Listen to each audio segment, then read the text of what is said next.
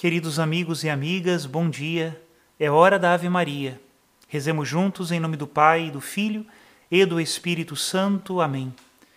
O anjo do Senhor anunciou a Maria e ela concebeu do Espírito Santo. Ave Maria, cheia de graça, o Senhor é convosco. Bendita sois vós entre as mulheres, bendito é o fruto do vosso ventre, Jesus. Santa Maria, Mãe de Deus, rogai por nós, pecadores agora e na hora de nossa morte. Amém. Eis aqui a escrava do Senhor, faça-se em mim segundo a vossa palavra. Ave Maria, cheia de graça, o Senhor é convosco. Bendita sois vós entre as mulheres, e bendito é o fruto do vosso ventre, Jesus. Santa Maria, Mãe de Deus, rogai por nós, pecadores, agora e na hora de nossa morte. Amém. E o Verbo de Deus se fez carne e habitou entre nós Ave Maria, cheia de graça, o Senhor é convosco. Bendita sois vós entre as mulheres, e bendito é o fruto do vosso ventre, Jesus. Santa Maria, Mãe de Deus, rogai por nós, pecadores, agora e na hora de nossa morte. Amém. Rogai por nós, ó Santa Mãe de Deus, para que sejamos dignos das promessas de Cristo. Oremos.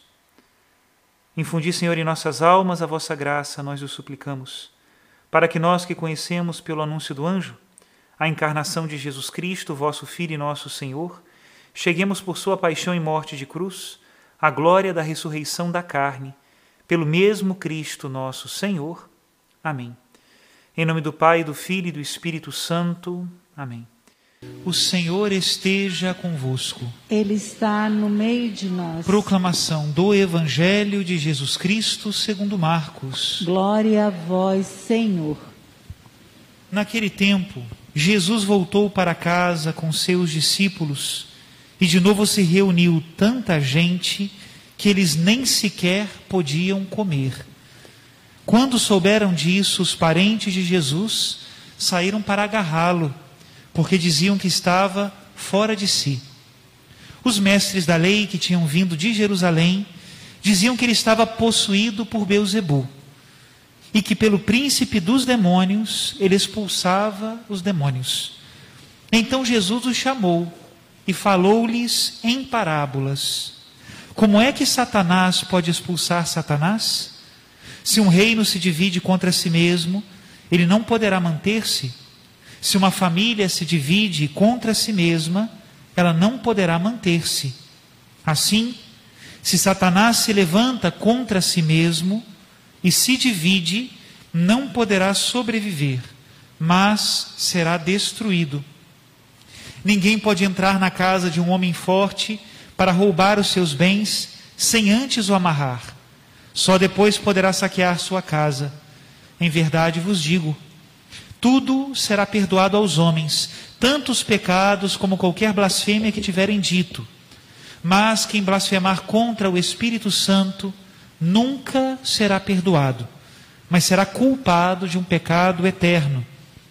Jesus falou isso porque diziam ele está possuído por um espírito mau. Nisso chegaram sua mãe e seus irmãos. Eles ficaram do lado de fora e mandaram chamá-lo. Havia uma multidão sentada ao redor dele. Então lhe disseram: Tua mãe e teus irmãos estão lá fora à tua procura.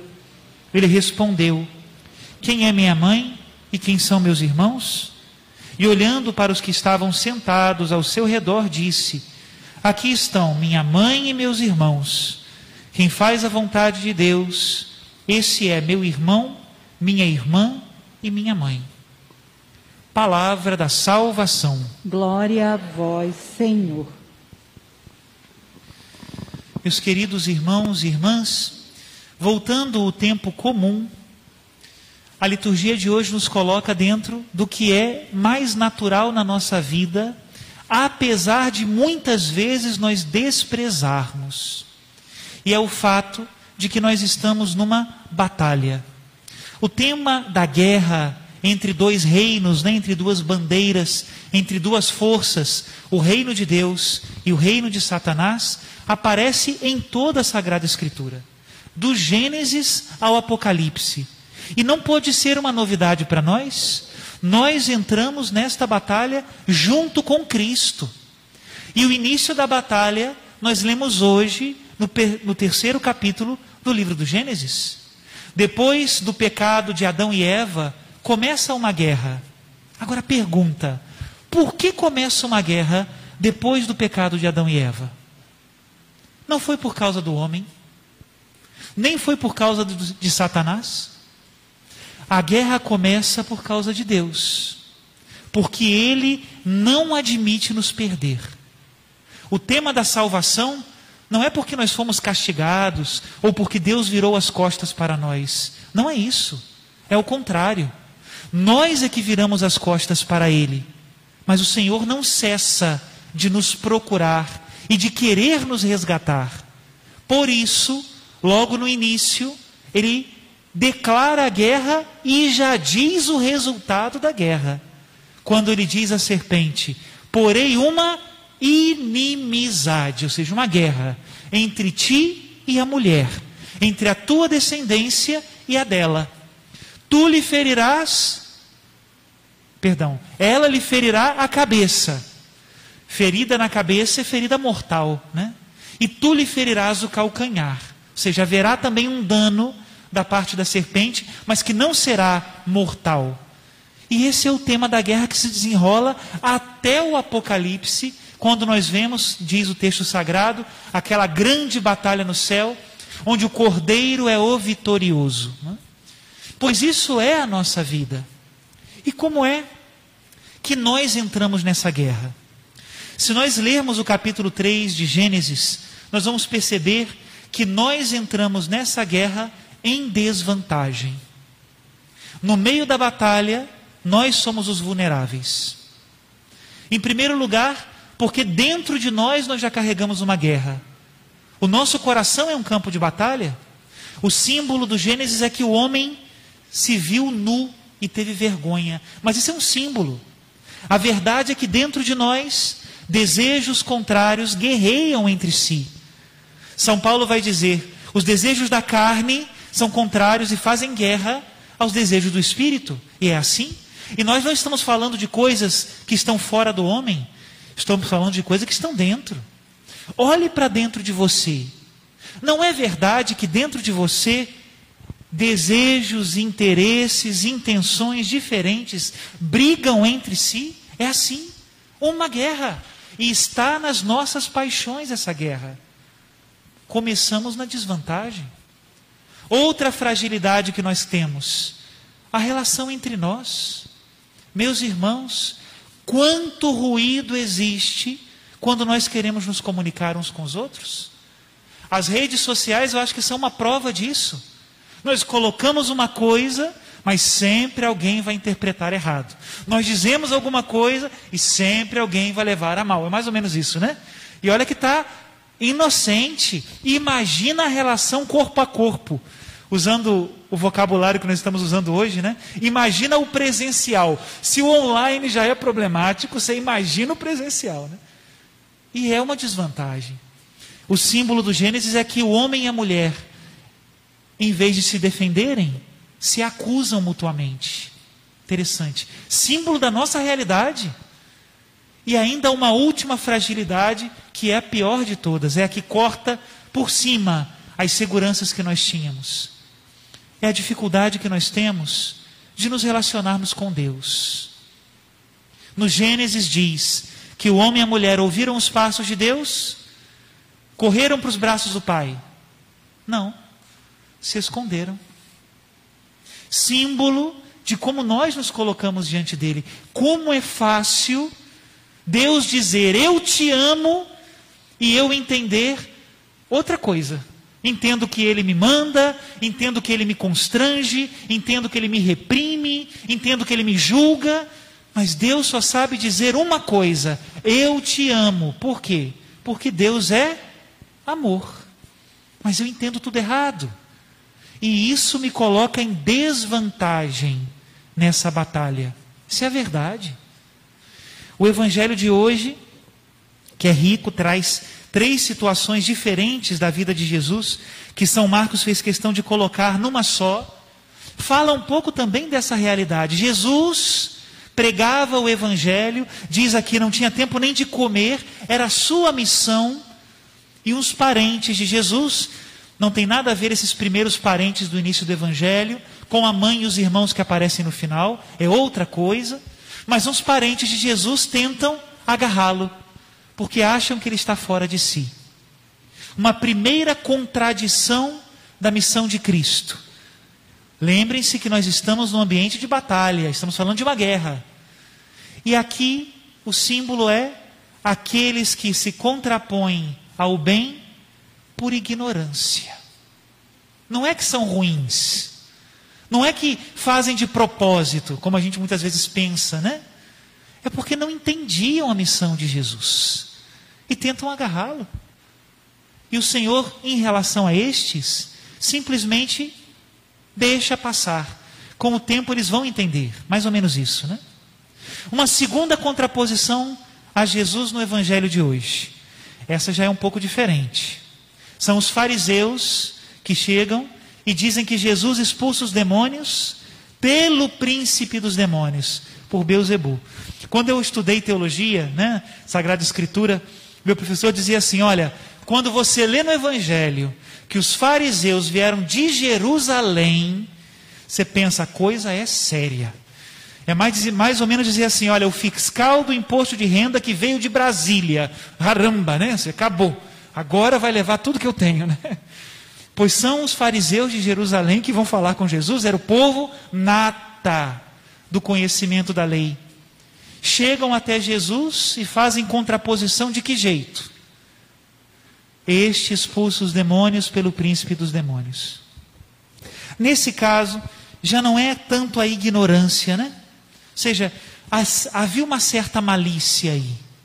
Como eles não aceitavam a mensagem de Cristo, a reação mais natural é criticar, encontrar um problema. Às vezes nós também agimos assim, né? Quando nós vemos que uma coisa não está do nosso jeitinho, tem alguma coisa que nos incomoda, a gente já logo vai colocando crítica, vai matando na língua, né? As pessoas e as situações. Isso é triste, né? Mas acontece. E para este, Jesus não se cala. Jesus contrapõe a esta malícia a verdade. Também é importante aprendermos isso com Jesus. E como é que Jesus faz? Ele conta duas parábolas muito curtinhas, nas quais ele explica qual é a missão dele e qual é o papel do diabo na, na luta, na luta, né? A primeira parábola é a parábola da casa dividida ou do reino dividido. E Jesus diz: um reino dividido ou uma casa dividida não poderá subsistir. Por quê? Não é possível que diabo expulse diabo, que Satanás esteja contra Satanás. Não. Se eu expulso os demônios é porque eu não estou no partido deles. Se vocês leem o Evangelho e veem a lógica disso, é impressionante. Nós vemos pelo Evangelho que quando, vou usar uma linguagem coloquial, vocês me desculpem, né? Mas quando um diabo encontra o outro, não expulsa o outro, vai morar junto, né? O Evangelho mesmo diz que quando encontra a casa arrumada, chama sete piores. E teve um no Evangelho que a situação dele era tão complicada que o nome dele era Legião, porque eram muitos. Ali são bandidos, assassinos, né? Que convivem com o mesmo objetivo, acabar com a nossa alma. Então o demônio não expulsa o demônio. É interessante hoje quando nós analisamos a cinematografia moderna, né? as séries que nós vemos. Na década de 70, 80, foi muito famoso aquele filme do Exorcista, se lembram? O Exorcista. Era um homem de Deus, né? um sacerdote, que expulsava o demônio. Agora, quando nós vemos as séries de hoje, não é assim. Retiraram Cristo até disso. Retiraram o bem até aí. E o que, que nós vemos hoje nas séries? feitiço que tira feitiço, né? O diabo que tira diabo, né? Ou seja, uma coisa horrorosa, que é um sintoma da nossa sociedade que está expulsando a Cristo. Ele hoje nos ensina, isso não é possível. Só Deus expulsa o maligno. E agora vem a segunda parábola, que é curtinha, mas é importante. É a parábola do homem forte. Nessa guerra, onde nós somos vulneráveis, quem é o forte que nos domina? Bom, em primeiro lugar, é o maligno, que se aproveita de nós, que vai nos enredando pelos prazeres, pelos vícios, pelos pactos, pelos interesses, hein? e vai nos enredando para nos controlar e para nos afastar de Deus. Mas olha que interessante, como ele é perdedor, não existe nenhum único espírito maligno nesse mundo que tenha ganhado nada. Perdeu tudo. Quem ganha é Cristo. Como ele é perdedor, o que, que ele faz? Coloca as algemas dele, né? Amarra-nos com as redes dele e se esconde. Não interessa que ele, que ele apareça. Uma das coisas mais comuns no mundo de hoje é que as pessoas não acreditem na existência do demônio. E é assim? É mais ou menos igual barata, né? Você sabe qual é o instinto de sobrevivência da barata? Você acendeu a luz, o que ela faz? Se esconde. Porque ela sabe que se ela ficar ali de perninha cruzada, né? Tomando um sol, quando você vê a barata, o que, que você faz? Você mata ela, porque qualquer um que tem um chinelo é capaz de matar uma barata. Do mesmo modo, o maligno nos enreda nos vícios, nos enreda nos pecados, nas coisas ruins que nós assumimos, nos nossos interesses mesquinhos e se esconde. Por quê? Continua a parábola. Quando chega um homem mais forte, e esse é Deus, e esse é Cristo, ele o amarra e toma os seus bens, que somos nós. Meus irmãos, Nesta luta onde nós entramos em desvantagem e vulneráveis, quem é o nosso valedor? É Deus. Quem é por nós? É Deus.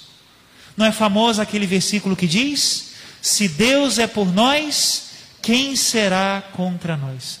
Quem gosta, né, e quem é devoto de São Miguel, vai sempre repetir o lema de Miguel. Qual é o lema de Miguel? Quem como Deus? Ninguém como Deus. E é assim. Só que parece que a gente esqueceu disso. E a gente fica dando sopa no campo adversário. Vulneráveis, ficamos dando sopa na beirada do abismo. É interessante, né? Parece que a gente faz tudo pelos outros. Tem gente que até que diz, né? Tiro a roupa do corpo para dar para o outro. Mas quando é com a nossa alma, Parece que a gente tem uma raiva, né? E a gente se coloca em ocasião de pecado na internet, nos colocamos em ocasião de pecado nas relações de trabalho, nos colocamos em ocasião de pecado nas relações sociais. Que coisa! Não seja ingênuo, nós estamos em guerra. E aquele que é contra a nossa alma é assassino, é ladrão, é covarde e é mais forte do que nós. Só não é mais forte do que Deus. E termina então o evangelho de hoje com um ensinamento belíssimo sobre a verdadeira família de Cristo. A mãe e os irmãos de Jesus que chegam aqui não tem nada a ver com aqueles parentes do início. Aqueles do início queriam agarrá-lo, porque achavam que ele estava fora de si. A mãe e os irmãos de Jesus chegam respeitosamente e ficam do lado de fora. São os discípulos de dentro da casa que dizem: Tua mãe e teus irmãos estão te procurando. E Jesus aproveita a ocasião para nos dar o arremate da reflexão de hoje. Quem é minha mãe e quem são meus irmãos? São aqueles que fazem a vontade de Deus. Pronto. Nessa guerra, esse é o resultado vitorioso fazer a vontade de Deus. Nossa Senhora nos dá o exemplo, fazei tudo o que Ele vos disser. Né? É interessante como, às vezes, nós fantasiamos tanto as coisas e o que nós precisamos fazer é o simples: estar do lado daquele que nos ama e fazer a Sua vontade, porque Ele sabe o que é melhor para nós. Louvado seja nosso Senhor Jesus Cristo. Para sempre seja louvado.